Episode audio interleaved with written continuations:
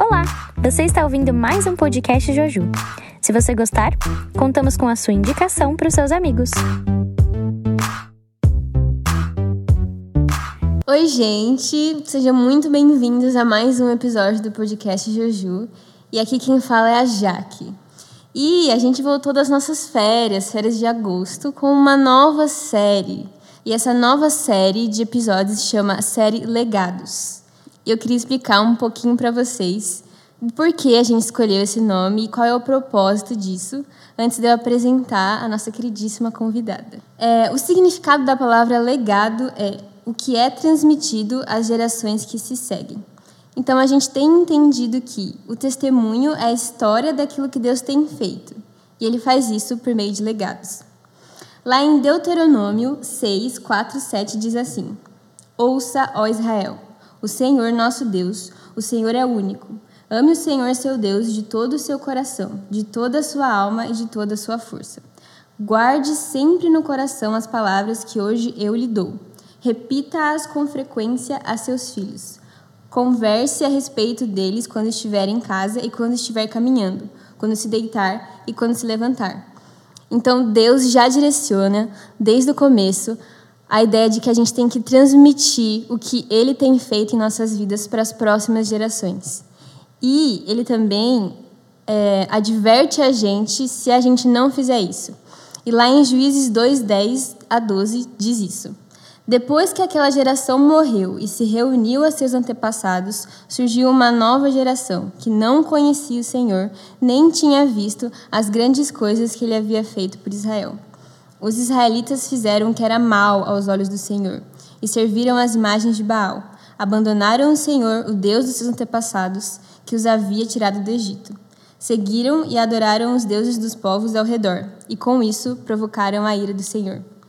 Então, quando a gente esquece de quem Deus é, quando a gente não transmite quem Deus é para as próximas gerações, essas gerações esquecem, essas gerações viram é, gerações que não conhecem a Deus.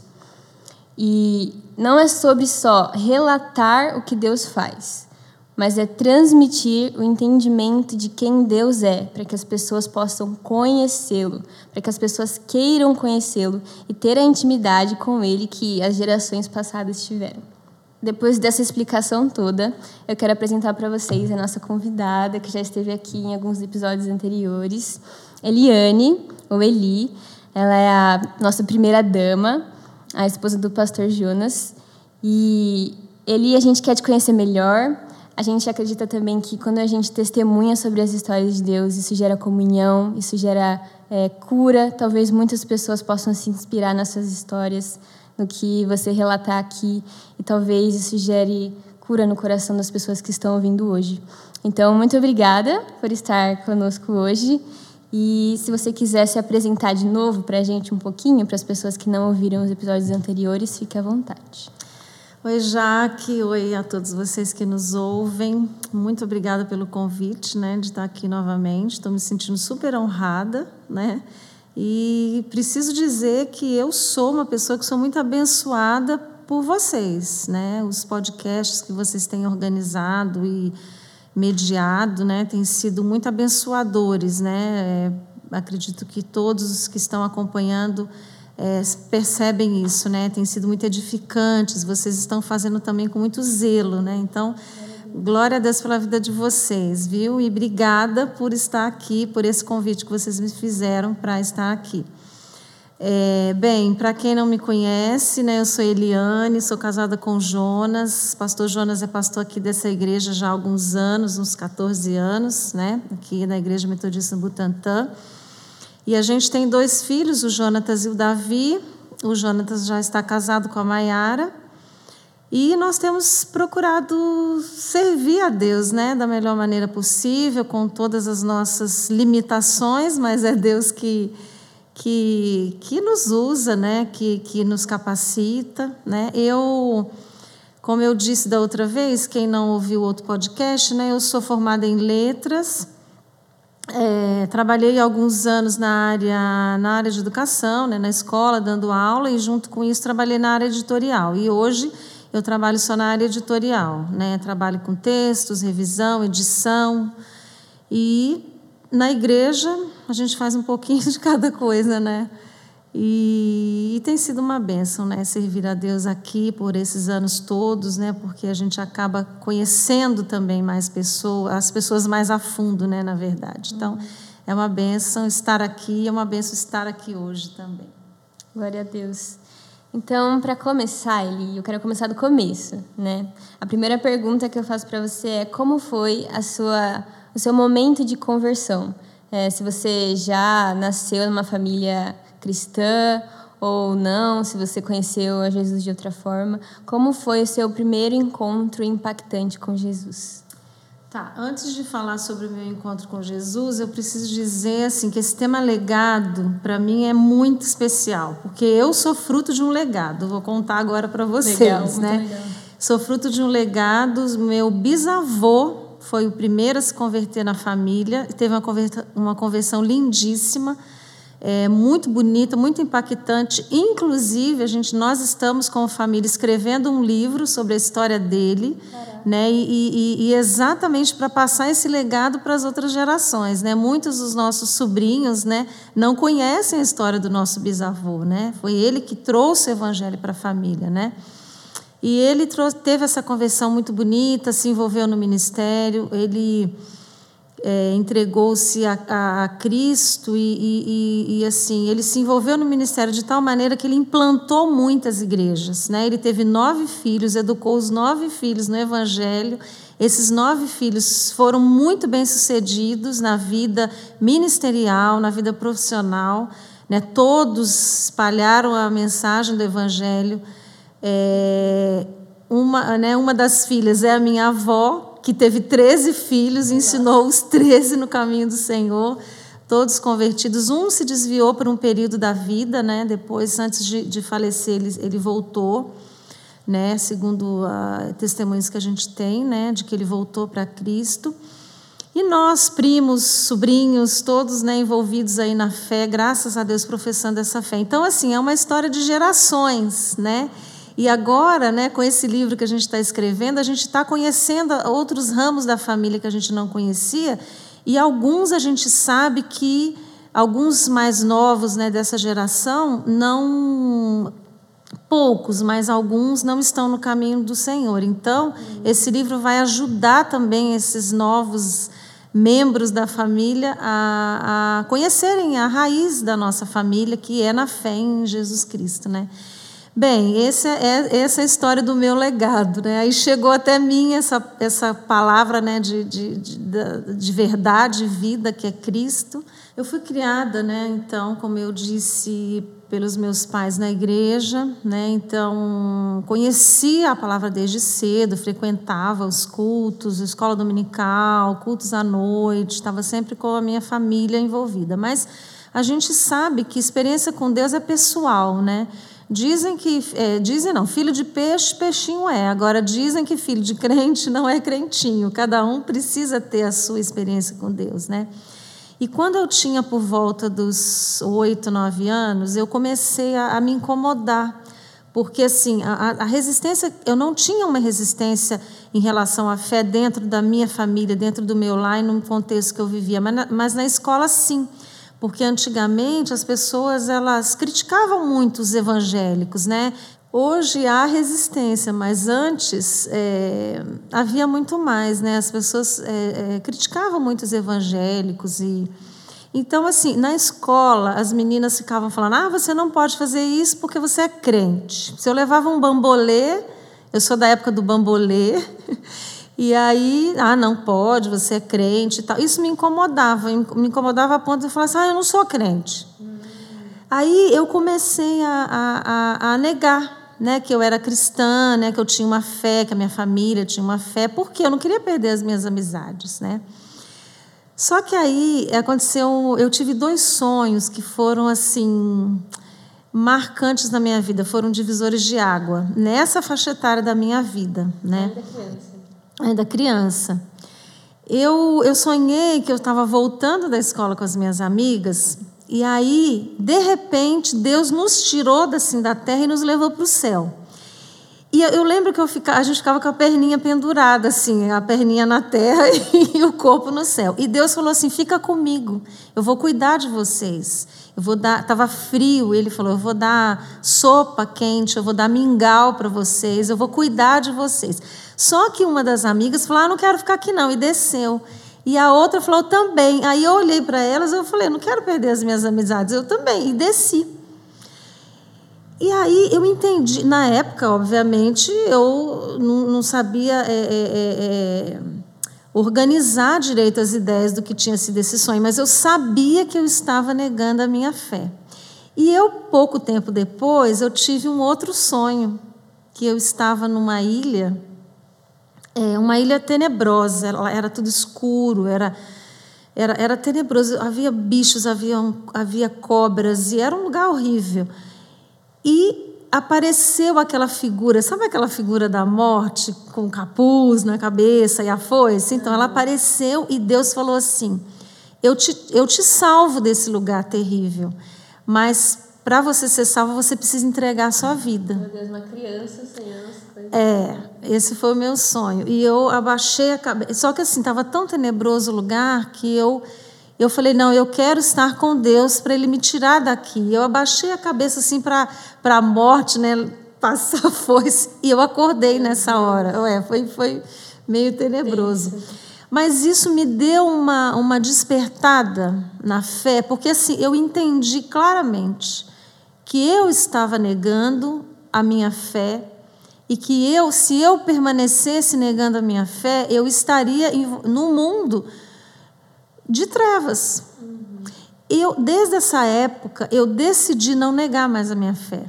Mesmo criança, mesmo né, com pouca experiência de vida, eu decidi não negar mais a minha fé. E a partir daí eu, eu comecei assim a, pular de cabeça mesmo no Evangelho, né, nas coisas da igreja, a falar de Jesus para as pessoas, sabe? Eu, eu, vivia brincando de igreja, sabe? De fazendo apelo para as pessoas se converterem. É, e foi assim, né? A minha vida toda, depois da minha adolescência também, eu não tive nenhuma dificuldade de compartilhar a minha fé. Então, eu penso que foi na minha infância que Deus já estava me, sabe, me chamando, porque eu, eu, eu percebi que eu estava muito preocupada com que, se com o que as pessoas falavam de mim. E esses dois sonhos foram de fato um divisor de águas que. Então assim, eu não tenho uma história de conversão de alguém que não conhecia Cristo e passou a, a, a, e aceitou a Jesus Cristo. Não, eu não tive isso porque eu fui fui é, iniciado no Evangelho desde cedo, mas a partir dessas duas experiências eu decidi, né, é, é, professar de fato a minha fé e eu me decidi por batizar né? Me decidi por confessar a Cristo e, e seguir assim a minha vida cristã. Né? Incrível, né? incrível. Para as crianças que talvez estejam ouvindo o podcast, não tem idade, entendeu, gente? Tipo, você pode viver coisas incríveis a qualquer momento. Isso é muito legal. E você falou que você teve é, essa dificuldade durante a época de, de escola e na faculdade foi assim também? Porque às vezes a faculdade ainda mais difícil né, da gente assumir a nossa identidade cristã. Então, eu queria perguntar também para você é, como foi é, caminhar com Jesus nessa época da faculdade, se você tem alguma história marcante desse período.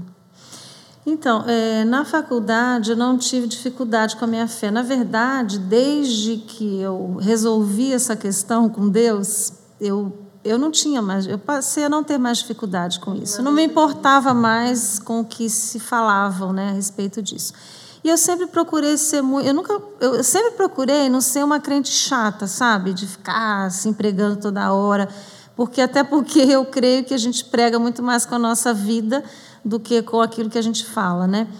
Então, assim, na faculdade foi uma época para mim muito boa. Eu, eu, eu tinha sede de compartilhar a palavra de Deus, mas, assim, eu confesso que eu não, não era e nem sou uma boa evangelista. Não tenho muito dom para isso, de convencer as pessoas.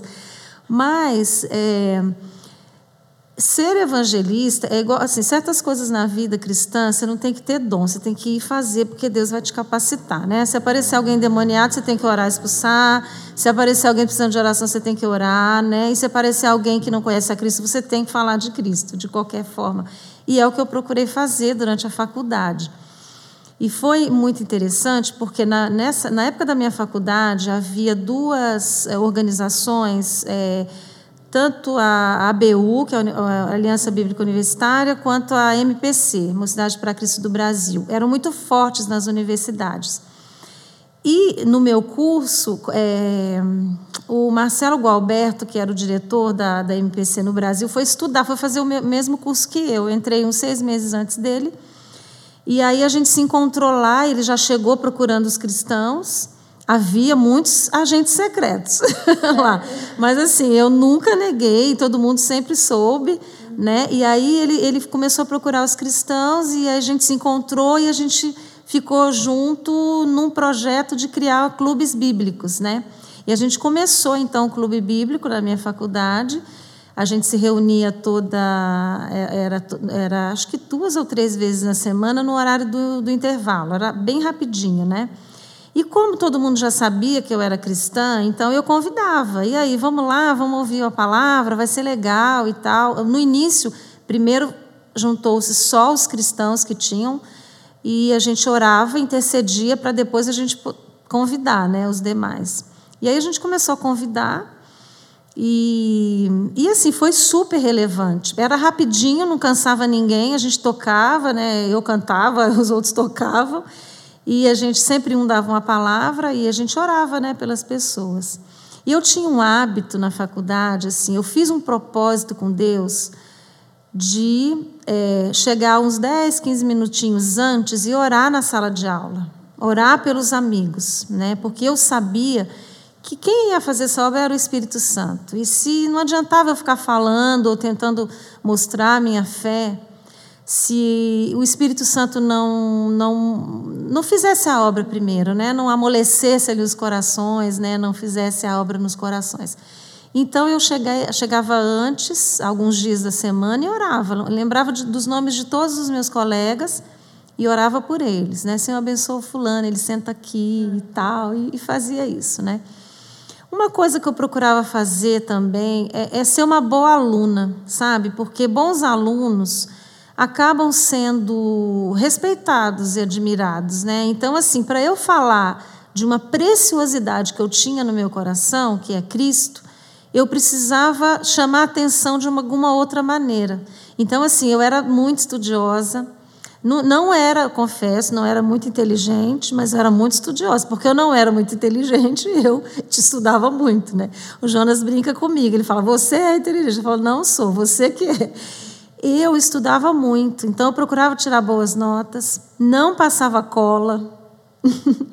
um dia aconteceu até uma situação interessante porque assim eu, eu tinha uma matéria que eu era muito boa e todo mundo tinha muito medo assim muitas das minhas das, dos meus amigos ele tinha muito medo dessa matéria sobretudo do professor né e aí eu tinha terminado a prova e tudo e saí aí veio uma amiga e falou Eli vamos conferir as, as suas as suas respostas aí ela me deu um papelzinho e eu fui escrevendo ela pegou esse papel levou para o professor, levou para o professor, não, levou para umas pessoas que queriam cola, passou a cola. O professor viu o papel, quando viu que era minha letra, pensa o que aconteceu. Aí ele me chamou depois e falou assim: Eu estou decepcionado com você. Logo você, você que é uma pessoa tão estudiosa, tão né, responsável. Nem sei se ele sabia que eu era cristã, mas ele, ele me, me, me respeitava, né, me admirava e tudo. E para falar que não, eu não tinha sido eu que levei o papel. Aí eu falei, olha, você vai acreditar na minha palavra ou não, né?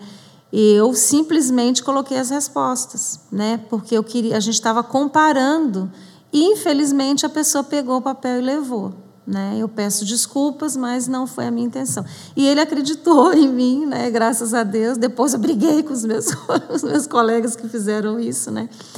E assim, na verdade havia muito respeito, sabe, da minha parte com eles e, e da deles também para comigo, né? Eu não era, como eu falei, procurava ser aquela crente chata assim, mas eu eu desenvolvia muita amizade, né?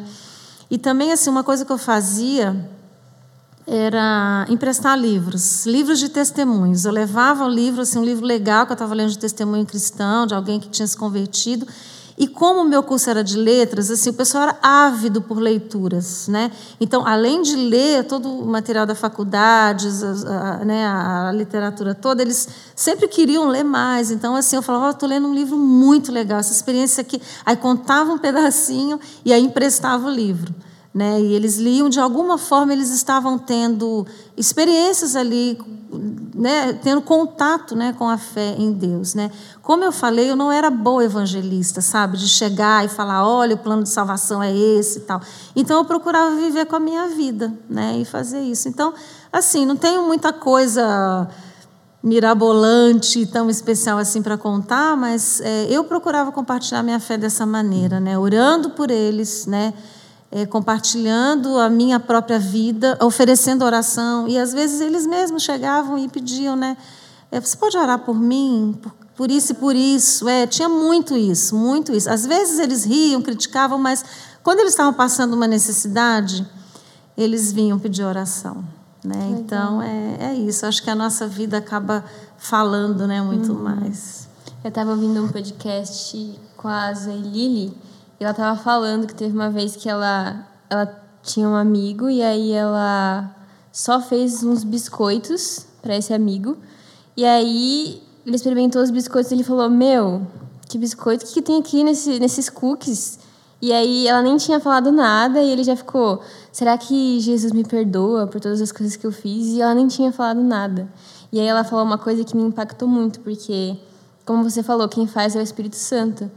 E às vezes a gente pode ter impactado pessoas é, com os nossos atos que a gente nem sabe, né? E isso que conta de fato, né? Não é só que tipo a gente sabe que a gente está fazendo intencionalmente, mas às vezes a gente faz naturalmente. E as pessoas vão perceber isso, às vezes a gente nem vai saber, mas Deus está sempre agindo através de nós, né? Então é sobre ser é viver o sobrenatural no natural. E essa simplicidade é muito preciosa, e eu acho que a gente acaba perdendo isso às vezes, né? Então, muito legal.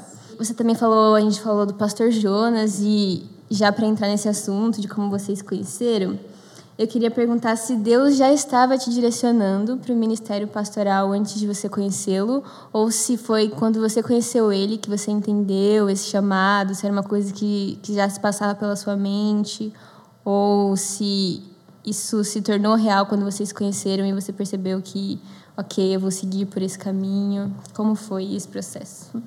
É, não, na verdade, não. Eu, quando eu conheci o Jonas, eu já sabia, eu, eu seria mulher de pastor, eu seria missionária, eu, ardia muito no meu coração a obra de Deus, sabe? Assim, eu fui criada na igreja batista e assim, nós tínhamos em todos os cultos à noite é, apelo tanto missionário quanto para conversão. Então, assim, eu me emocionava muito com esses apelos e eu sempre eu me oferecia para que Deus pudesse usar a minha vida. Então, assim, quando eu sonhava em me casar, eu, eu, eu já me imaginava casada com um líder, alguém que estivesse envolvido na obra, ou um pastor, ou eu iria para missões. Eu cheguei a, a, a procurar algumas informações para me matricular numa escola, é, numa, numa faculdade teológica que que além de preparar pastores, preparava também missionários, que é o IBER, né? Hoje acho que não existe mais, acho que não era da Igreja Batista, ficava no Rio de Janeiro, né? É Instituto Batista de Educação Religiosa. E eu cheguei a olhar porque eu estava realmente determinada aí, né? Mas acabou não dando certo por algumas por algumas razões. Aí eu pensei na Jocum também, né? Eu comecei a estudar a possibilidade de ir para alguma agência missionária e tal. Até, só que aí eu fui fazer faculdade e foi antes de eu fazer faculdade, eu estava me preparando para o vestibular quando eu conheci o Jonas. Né? Ele era de outra denominação, isso pegou um pouquinho, porque eu, eu me imaginei me casando com alguém da minha denominação, e ele também, ele pensou que ele fosse casar com alguém da, da igreja metodista, né? que era ali o, a, o meio né? que ele transitava. Uhum. Né? E quando a gente se conheceu, a gente viu que a gente né, toda a nossa história, já acho que, se não me engano, eu, acho que eu contei uma parte no outro podcast, né? Mas é, mais ou menos. É. Você contou uma parte que você estava fazendo jejum e aí ele apareceu. É, e... Exatamente. E eu estava fazendo jejum exatamente por isso, porque assim, eu, eu, eu, estava naquele momento da vida de tomar decisões, tanto da faculdade quanto da minha vida emocional. Conheço bem esse futuro. momento, ele conhece bem Conhece, né? Então, e aí eu estava orando e jejuando para Deus me, me, me mostrar qual o rumo. E eu tinha terminado um namoro com um seminarista presbiteriano. E aí eu, a gente, aí nessa, nessa fase eu estava em oração e tudo foi quando eu conheci, né? Eu, eu contei da outra vez que foi super romântico, né? Que a minha vizinha estava com problema com as filhas endemoniadas. História de amor. super romântica, né? E aí a gente se, se conheceu e a gente assim viu que né, tinha uma liga aí na, na questão, né? A gente, eu o admirei muito pela seriedade dele na fé né? Eu queria alguém assim, que tivesse um compromisso com Deus. Né? E ele, acho que também percebeu isso, né? que eu tinha um relacionamento com Deus e queria mais de Deus. Foi quando a gente então foi foi bater aquele papo, né, para saber se os nossos futuros iriam dava para seguir juntos, né? Depois que vocês casaram, nesse tempo todo de casamento, Será que você tem alguma história de, de algum momento mais desafiador que vocês passaram como casal, como família? É, nós tivemos a fé muito abalada quando a gente perdeu nosso primeiro filho, né? nosso segundo filho, na verdade. Eu, a minha gravidez do Jonatas foi ótima, foi tranquila a gravidez, o parto foi tudo bem, ele foi uma criança super saudável, mas a segunda gravidez foi bastante difícil, né? Logo no início já já estava com problema, né? Assim, os, os ultrassons já revelavam problema e eu então fiz todo um acompanhamento e a gente descobriu que a criança é, tinha má formação e macrocefalia. Então, assim, foi um momento muito difícil para a gente encarar isso. Né? A gente teve que, que confiar muito em Deus. Né? Assim, a primeira pergunta que você faz quando você se depara numa situação como essa é assim, por quê? Né? Por que, que Deus permitiu? E, e o Jonas é, né, me, tentava me acalmar, dizendo: Deus tem um propósito, então vamos juntos vencer isso. Né? E foi assim: foram oito meses e meio de gravidez lutando, né, é, confiando que Deus tinha o melhor, né? Nós passamos por várias etapas nisso, né? Assim, desde crer que Deus iria curar, de pessoas orando e, e também nos ajudando né, a, a manter a nossa fé nesse propósito de cura. Até que um dia o Jonas mesmo falou para mim: Olha, se Deus não curar, como vai ficar a sua fé? Aí, nesse dia que ele, quando ele falou isso, eu, eu me abri para a possibilidade de que Deus é soberano né? Ele, se ele não curasse, eu iria continuar adorando ele como Deus da minha salvação ou eu iria ficar decepcionada com ele, né? Então eu decidi nesse dia, eu decidi é, não deixar de orar por cura, mas deixar nas mãos de Deus. Eu cria, nunca duvidei de que Deus podia curar, né? Nunca duvidamos, nem eu nem ele, né? E, mas também estava é, aberta para Deus trazer uma cura sobre a minha vida né, se Deus levasse a criança. E foi o que aconteceu, foi um, foi um parto bem difícil, e quase seis quilos a criança teve, foi uma cesárea muito difícil, é, e com três dias, no terceiro dia ele faleceu. E foi muito difícil, é, eu tive que passar por um processo de cura interior, né? mas assim cheguei num nível de, de, de dizer para Deus, o Senhor Assim como, sim, como Jó disse, né, antes eu te conhecia de ouvir falar, eu também posso dizer isso. Antes, antes eu te conhecia de ouvir falar. Agora eu conheço o Deus que está presente na hora da dor, né, na hora da tribulação, na hora em que aquilo que você sonhou não, não acontece. Né? O Senhor é o Deus até nesses momentos. Então, eu tive a minha fé renovada ali, eu fui curada. Né? Foi um processo, não foi assim da noite para o dia, né? Porque eu cheguei a pensar assim: por que, que Deus dá se ele tem que levar? Né? Então, assim, eu, foi, foi muito duro isso, mas eu passei por essa dor toda, pelo luto, né? mas eu consegui chegar, mudar de, de fase. Né? Eu mudei para outra fase, que é a fase de depender de Deus, mesmo quando o seu sonho ele desmorona, né? E eu fui outra pessoa. Eu fui eu eu falo que assim essa experiência também foi um outro divisor de águas na minha vida, porque eu provei esse outro lado, né?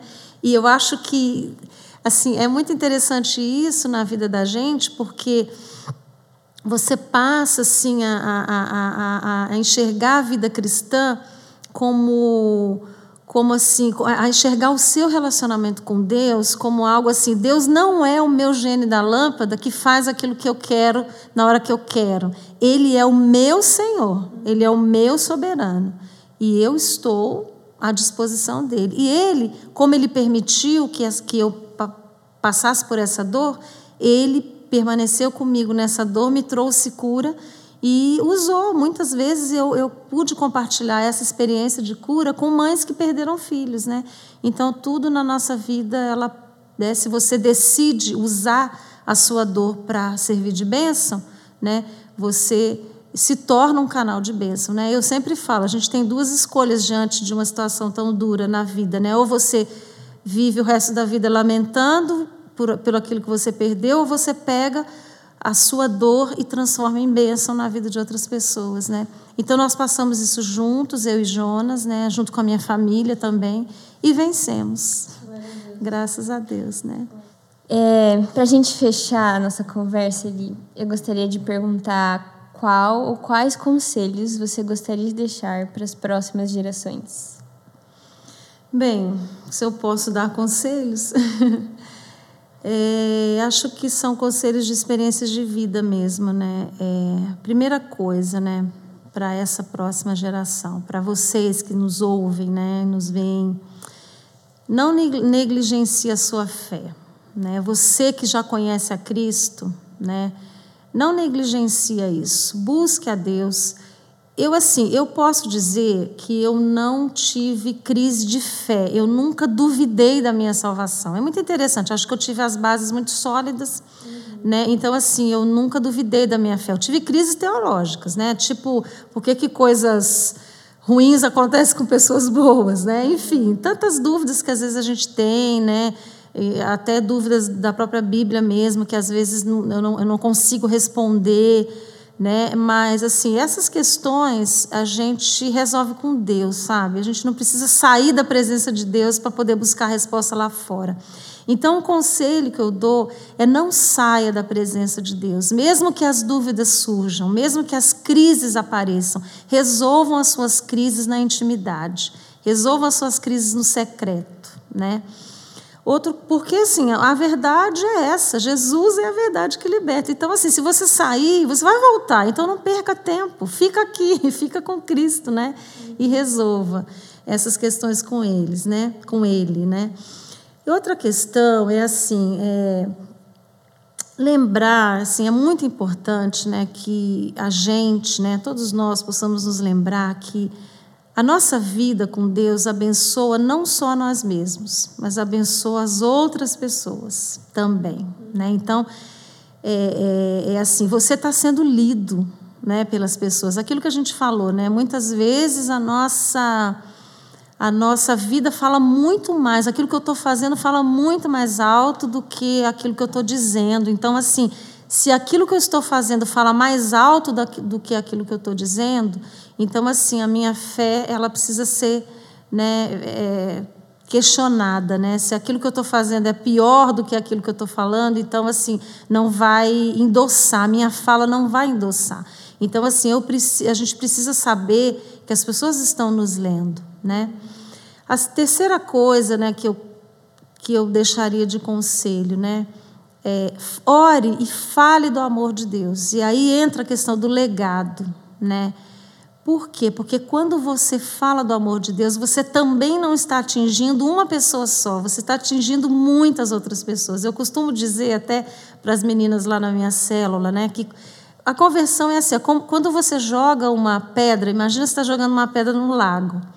Você acerta um ponto ali, vamos supor, a conversão é você, mas ela abre num espectro, né? Tem as ondas. Essas ondas são as pessoas que serão atingidas com a, com a, a sua conversão a Cristo. Porque você vai ser um cristão melhor, uma, você vai ser um pai melhor, uma mãe melhor, um amigo melhor, um aluno melhor, um profissional melhor, e as pessoas estão vendo isso. Então, fale do amor de Jesus para as pessoas, porque quando você fala para uma, outras vão se beneficiar disso, né?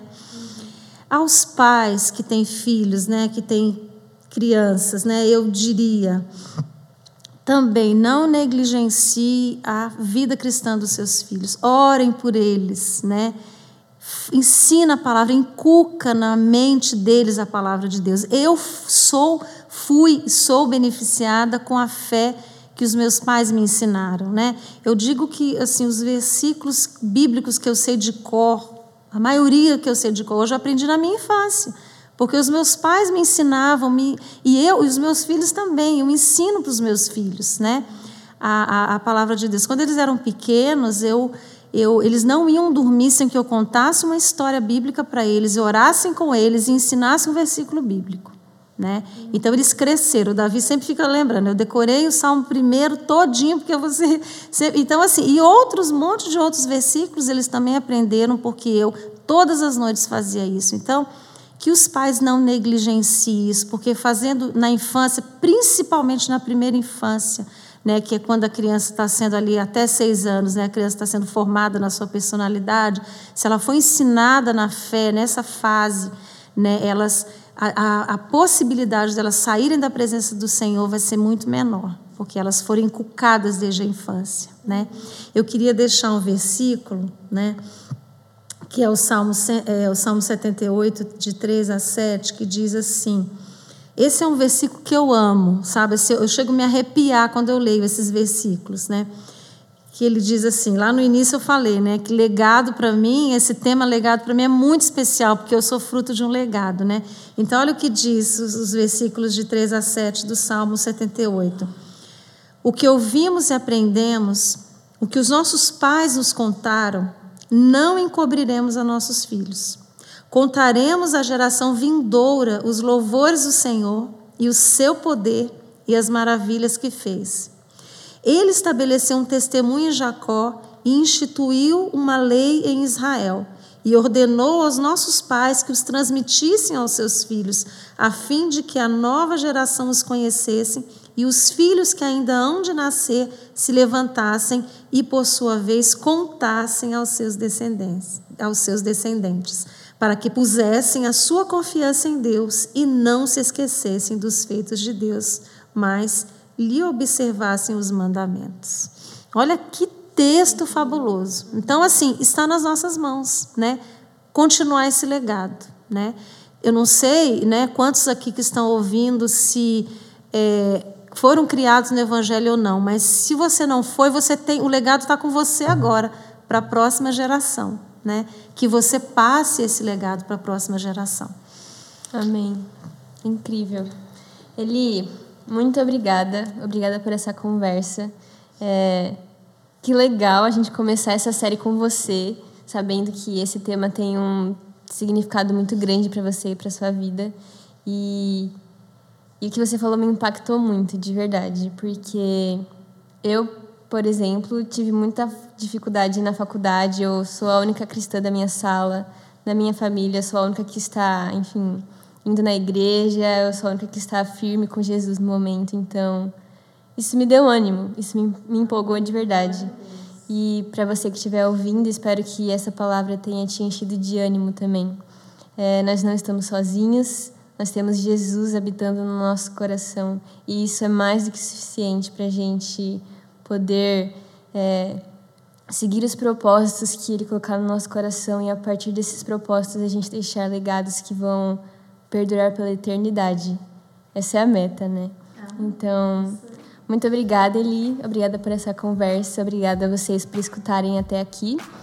E que Deus abençoe vocês e que vocês se inspirem a partir de todo de tudo que foi conversado aqui hoje. E é nós e a gente se vê no próximo episódio.